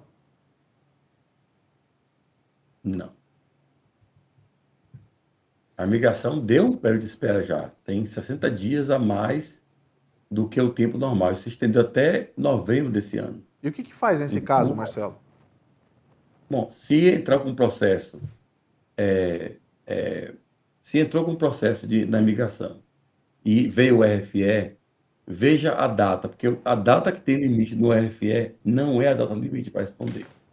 É a data que está no processo, mas normalmente tem 60 dias a mais para responder. Então, o seu advogado mandar naqueles 60 dias não tem nenhum problema. Agora, se mandar depois, aí o processo vai ser negado. Mas, se for negado por uma razão que ele mandou e a imigração falou que não recebeu, uma simples motion to reconsider provando que mandou um dia e que chegou na imigração no dia, só que não chegou no oficial, já é suficiente para provar. Se não tiver jeito, pode entrar com outra 140, porque aquele label certification pode ser usado novamente, tá? uma vez que usou a primeira vez. Então, nem tudo está perdido. Nem tudo está perdido. Muito bem, né? Eu acho que quando a gente. Há uma luz no fim do túnel. Sempre. Quando a gente tem um advogado de imigração que sabe, sabe por que eu gosto, por que eu gosto do Marcelo Gondim? Porque é o seguinte: ele muitas vezes dá umas respostas que você não vai ouvir em outro canal. Às vezes o Marcelo pega o caso no ar aqui, ele dá uns, um, uns giros assim que eu falo, gente, é coisa de, de verdadeiramente quem é apaixonado por aquilo que faz. Por isso que eu sempre elogio. E não é de graça, não. Sabe, tipo, é mais do que de graça na realidade. A gente depois manda uns gift cards, a gente troca uns gift cards aqui. Tipo isso. Olha só, Paulo Gomes. Esperando aqui. Estou esperando, vou mandar aviso que até agora não recebi. A Mônica recebeu. A Mônica Pronto. recebeu. É Mandei isso, é, Mônica. Vou Pronto, vou falar com ela. Tá. Paulo Gomes. Olá, Paulo e Marcelo. Pergunta: Se o meu contratante contratar a minha sogra com EB3, ela estando legal, quando ela pegar o green card, ela já pode ser a minha parente qualificante ou ela precisa ser cidadã? Ela vai ser parente qualificante da sua esposa, não é, sua. Isso que eu ia falar. É. Agora, a sua esposa, quando for, inclusive até pode começar o processo ao mesmo tempo, porque o tempo que vai levar seu processo pendente de EB3, ela já está também correndo com dela. Só precisa que, quando você for fazer a parte consular, ela já esteja como residente. Tá? Então, o dela vai ser mais rápido que o seu. Mas uma vez que ela virar residente, aí a sua esposa agora, que deve ser a beneficiária do EB3, esposa ou esposo do, do EB3, é a que vai ter, é a pessoa que vai ter que fazer o primeiro processo, ir no consulado, ser assaltado, voltar. E aí depois você vai ter agora o cônjuge como parente qualificante para o seu waiver. E aí você também vai fazer o processo, se for aprovado o waiver, vai no consulado, vai ser assaltado e vai voltar para aqui como residente. Pronto, resolvido. Olha só, a Sofia faz uma pergunta aqui que eu acho que deve ser dúvida de muita gente quando acontece uma situação como essa. Quem consegue um green card, por exemplo, por SIJS e acaba se casando com um americano, tem como conseguir a cidadania em três anos ao invés de cinco? Um processo ele acaba substituindo o outro, Marcelo? Uma, Não. é, a, a, regra de três anos é se você estiver casada com um americano que foi o mesmo que peticionou o seu green card. Hum. Entendi. Não é assim, um não substitui o outro. Não Quer dizer, casar com um americano, se divorcia, casa com outro e acha que vai manter os três anos, não vai. Ah, tem mais isso ainda. Não conta do primeiro. Entendi. Entendi. Tá tem só? com o mesmo, o mesmo, o mesmo cidadão americano que aplicou para você. Luiz Costa, moro em um condomínio já tem um ano. Agora eles estão pedindo social para renovar contrato. Isso não é proibido no estado de Massachusetts? Não, é, isso eu não saberia dizer. É, isso não. é lei estadual, eu nem posso dar consulta sobre lei estadual e sobre lei federal não, não interessa o estado. A gente, tem que, a gente pode fazer aqui porque não tem nada na lei que proíba. Mas nesse caso aí, eu estou restrito a dar consulta sobre ô, Ô, Luiz, eu acho que você vai ter que procurar, a gente pode até pesquisar para você o, o assunto e procurar, de repente, um advogado local lá em Massachusetts que possa te dar essa resposta, seria o mais, o mais correto. Mas confesso para você que eu nunca ouvi isso não, desse tipo de exigência de social security é. para renovar contrato. É a primeira eu vez acho, que eu, acho que às vezes o melhor é procurar outro lugar para morar. Também acho do que confusão. Não quer morar com uma, uma, uma empresa, um um, um, landlord que faz esse tipo de coisa. Né? Está sabendo que está lá já com ele, está pagando em dia, supostamente está pagando em dia, e agora quer exigir social, isso aí está se vendo que é anti-imigrante. Exatamente. Não é bom você. Muito bom, muito bem colocado. Marcos Oliveira, boa noite, eu sou o Marcos. O filho da minha namorada é casado com um americano.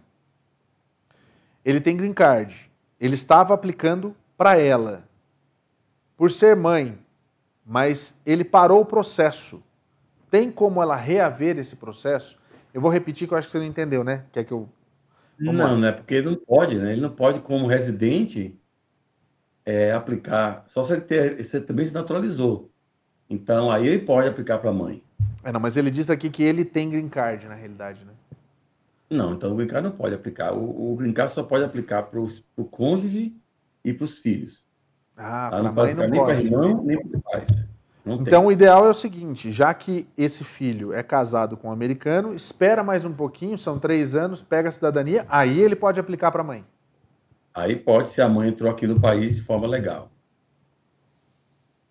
Anotou aí, ô, ô Marcos? Tá, tá aí. Olha só, Ludmila Gomes, eu estou fora de status, ela diz ilegal. Não tem isso de estar tá ilegal, né? É tão feio. Mas estou ilegal há quatro anos, entrou com visto de turismo. Encontrei uma empresa para aplicar o visto de trabalho. Se minha mãe tiver o green card, ela pode ser a minha parente qualificante? Eles sabem, né? É, eles, eles, querem ouvir a, a, reafirmação, mas eles já sabem que pode, né? Marcelo, a gente quando faz uma pergunta dessa, é porque a gente precisa de alguém qualificado como você para dizer que sim e para pegar não, o vídeo. O que eu acho interessante, Paulo, eu não estou achando ruim, não é como essa pessoa está bem informada. Exatamente. Ela fez uma pergunta já sabendo que qualifica, ela quer ouvir, obviamente, para confirmar, mas e, e, e, quem não conhece nem o que é isso que ela está falando? Exatamente. Mas assim, ó, você vê, é, é, é muito legal a gente ver que ela está fora de status há quatro anos e ela buscou, inclusive, um visto e sabia que era possível um visto, não, buscou um EB3, né? E sabendo que a mãe está lá e pode ajudar ela, né? Essa é a história. Então isso é, é, é, muito sensacional. Eu fico, eu fico feliz, inclusive. É que, ó, vou, vou te contar. Hoje, foi hoje, né, Joab, que a gente teve essa conversa. Estava falando com um, um, um, parceiro aqui, um cliente da, da, da USBR TV, e a gente comentou o seguinte, que é, é, tão legal quando a gente fala com o Marcelo Gondim, que a nossa audiência, as perguntas, são de um nível muito além do que a gente imagina. E que algumas pessoas às vezes estão chegando e falam assim, puxa, mas do que, que esse cara está falando? É porque às vezes não está, sabe, seguindo. A gente já está num passo lá adiante. Eu fico muito feliz com essa qualificação da audiência, fico muito feliz mesmo. Isso é sensacional. Obrigado, viu, Marcelo? É você também, viu? É, é pesquisou aí. Né? Michel Eustáquio. Paulo Sérgio, eu preciso da sua ajuda para tirar o visto F1. Michel, você precisa de ajuda da PJ Visa. Você vai conversar com os meninos do atendimento lá. Manda lá direto no Instagram, pj.visa, que eles vão conversar com você para você poder fazer o processo. Tá lembrando, a gente faz todo o processo, mas quem aprova é o agente consular, tá? Não vem, a gente não aprova nada não. Isso é, é o tipo de coisa que eu falo sempre. Mas é tão gostoso esse negócio do processo de falar com as pessoas também, é muito bacana. Renata Fogos. Renata Fogos. Tá. Quando sai o Work Permit, o estudante F1 já pode então parar de estudar? Qual o risco de não receber o Green Card depois disso? Não, o Work Permit até meu cachorro recebe se aplicar na Justiça Já falei isso aqui. Então, não é o, o, o Work Permit que vai dizer que você vai parar de estudar. É, dependendo do processo, quando se atingiu uma fase de seguridade. Por exemplo, se é um EB2, é quando foi aprovado o I-140. Tá? O Work Permit vai chegar antes, às vezes. Mas quando aprovar o 140 é que você está out of the woods. A outra coisa, se é EB3, é quando tiver seis meses pendente do ajuste de status. Não é quando chegar o Work Permit. Então, você já pode parar de estudar quando tiver seis meses pendente, porque aí você não perde mais o processo. Nem que o sponsor queira cancelar, queira revogar a petição. Quando você então, faz. Depende do processo, mas em nenhum processo a métrica é quando chegar o work permit. Quando você faz o seu processo, pensa o seguinte: se a EB3 teve o I-140 aprovado, já aplicou o I-485, deu seis meses, meu amigo, aí você está naquela primeira fase que de repente funciona. Pensa nisso. Se você já está com o ajuste, com ajuste do I-485 lá, a aprovação lá pendente seis meses, aí você pode pensar que dá para parar. É um semestrinho mais que você vai fazer só. Fica tranquilo, não tem erro. The books on the table. É, e daí vai fazer. Cara, uma coisa que é certa, não pode parar de estudar, não, viu? Porque cada coisa que você aprende a mais, você coloca um dólar a mais no bolso. Pensa nisso também. Andrei Sanglard. Bonito nome. Boa noite. Meu visto foi cancelado no consulado no Brasil por motivo de trabalho. Eu consigo reverter essa situação? O que, é preciso fazer? Boa pergunta, Marcelo. Isso é muito recorrente, inclusive nos meus vídeos no YouTube, a gente recebe essa, esse tipo de, de solicitação. Fui fazer o visto, daqui três semanas me vem um aviso de que meu visto foi cancelado. O que, que eu posso fazer nesse caso? É, ele não vai conseguir nada fazendo nesse caso aí, mas se tiver uma empresa que, por exemplo, aplique para você o EB3 e você não tiver violado o status por mais do que seis meses, vai poder fazer o green card e vir como residente. Agora, visto de turista ou estudante, não vão dar para você mais. Dificilmente. Ah, entendi. Kátia Cavalcante. Paulo Sérgio. Formulário I-130, parente imediato, estou no Brasil. Doutor Marcelo pode entrar com um mandado. Meu formulário está com nove meses agora, Marcelo. Parente imediato, uhum. é, 130, nove meses. Eu acho que nove meses não é um tempo assim tão é, fora da realidade hoje em dia, não. Então seria mais difícil. Quanto tempo mais ou menos que seria um, alguma coisa mais mais fácil assim? Até um ano, eu acho que ainda está ainda tá difícil fazer um mandado de segurança, mas depois de um ano já começa a ficar mais absurdo, né? E, e tem que ver a relação, a relação de família. Se for, por exemplo, irmão, não deve ser irmão, mas um processo geralmente assim, não de marido, esposa, ou esposa, esposa, whatever, mas um, um de um processo, por exemplo, de pai para o filho, filho para o pai, tal, essas coisas, que a relação é tão fácil provar, realmente não justifica ficar esse tempo todo. Mas eu diria que pelo menos espere um ano. Se quiser ter uma chance maior, maior no Mandemos. Marcelo, olha só. É, olha que bacana isso que eu vou ler para você. O nome dele é Marcos Paulo Gorila. Doutor Marcelo é muito atencioso. Eu sou cliente dele. Quando ele ganhar o meu processo de asilo, eu gostaria de ir aí ser entrevistado por você, Paulo, ao lado dele. Eu recomendo o doutor Marcelo e a equipe. Não precisa de mais nada, né? É esse tipo de coisa que faz a gente seguir, fazer e, acreditar que a gente está fazendo um trabalho direitinho, né? Com certeza, isso é muito gratificante. Que bom. Hoje mesmo eu liguei para o cliente para falar que a dela foi aprovado, ela começou a chorar no telefone. Isso, essas, essas coisas são chorar de alegria, tá, gente? Não é de tristeza. tipo isso. Mas aí como é que faz, cara? Porque você, você tem esse costume. Hoje, hoje eu vi o vídeo, né? Você tem esse costume de ligar direto para o cliente para dar, dar notícia? Ou às vezes a Alice é. liga? A Alice liga também. Não, não. Eu já vi a Alice Eu ligo para muita gente, às vezes não dá tempo, né? Quando dá tempo eu ligo entre um cliente e outro. Mas é, eu, eu, ligo mais para aqueles casos mais difíceis. Entendi. Caso de EB3, por exemplo, eu não, eu não ligo muito, porque é um caso que já sei que vai ser aprovado. Mas EB2, tá coração na mão, esperando aquele negócio aprovado, apostou toda a sua vida naquele, naquele processo. É muito gratificante aprovar. Às vezes também ligo os EB3 de vez em quando não dá tempo, porque, embora seja fácil para a gente aqui, o cliente não acha que é tão fácil assim, não teria feito por conta própria, e é, a gente é, é, é, muito gratificante falar que o caso foi aprovado. Marcelo, eu até queria encerrar, mas eu precisava fazer uma pergunta para você antes. Qual foi o caso, não precisa falar o nome, claro, nunca, jamais você vai fazer isso, mas qual foi o caso daquele assim, que você achou que, puxa, é, tava muito, muito, muito difícil e no fim das contas teve um final surpreendente, tá todo mundo feliz, já é cidadão e um negócio assim que você vale botar na parede essa conquista. Você tem algum caso específico? Nossa Senhora, tem muitos aqui. Tem muitos casos aqui assim. É. Tem pessoas que às vezes perdem o sponsor, entra com outro processo e tal. É, é, é tem muitas histórias assim. Eu, eu, pensando aqui na cabeça já me surgiu mais de 10 nomes assim. Eu nem consigo dizer qual é o mais crucial, mas tem muito caso realmente. Né? Principalmente de reversão de, de, de processo?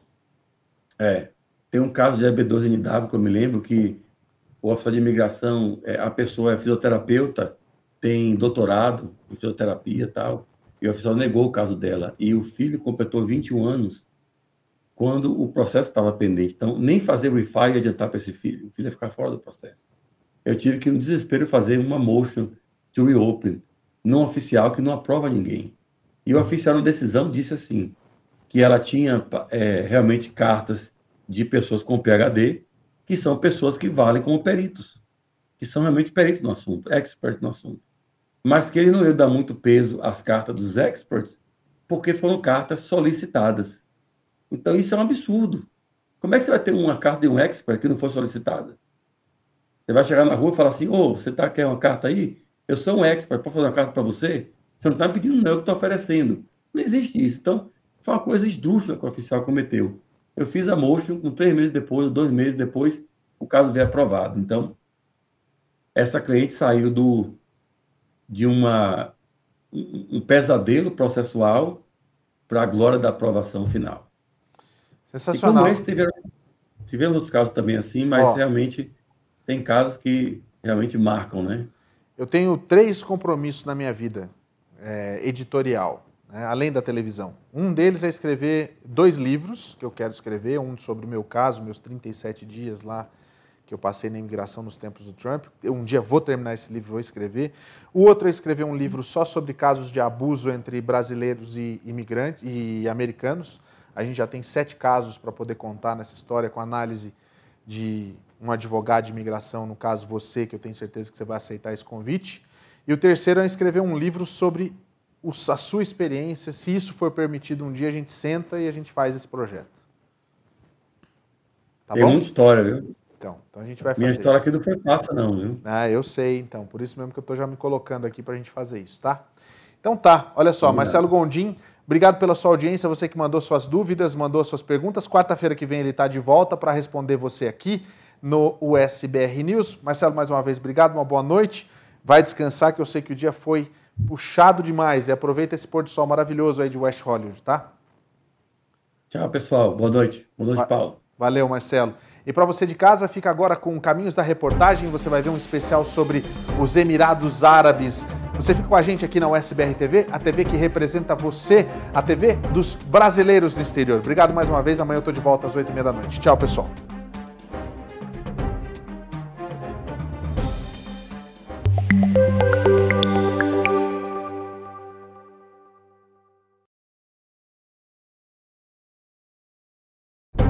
O SBR News. Oferecimento. Can happen. Acidentes acontecem. Ligue agora mesmo e fale com os nossos atendentes. 689 233 8563. Art Design Dental. Clareamento dental a partir de 199 dólares e procedimentos parcelados para você. Ligue agora. Juiz Insurance. Seguros de saúde, de viagem e de vida. 321 344 1199. Gondin Law. Suas metas, nossa missão. Agende a sua consulta com a gente.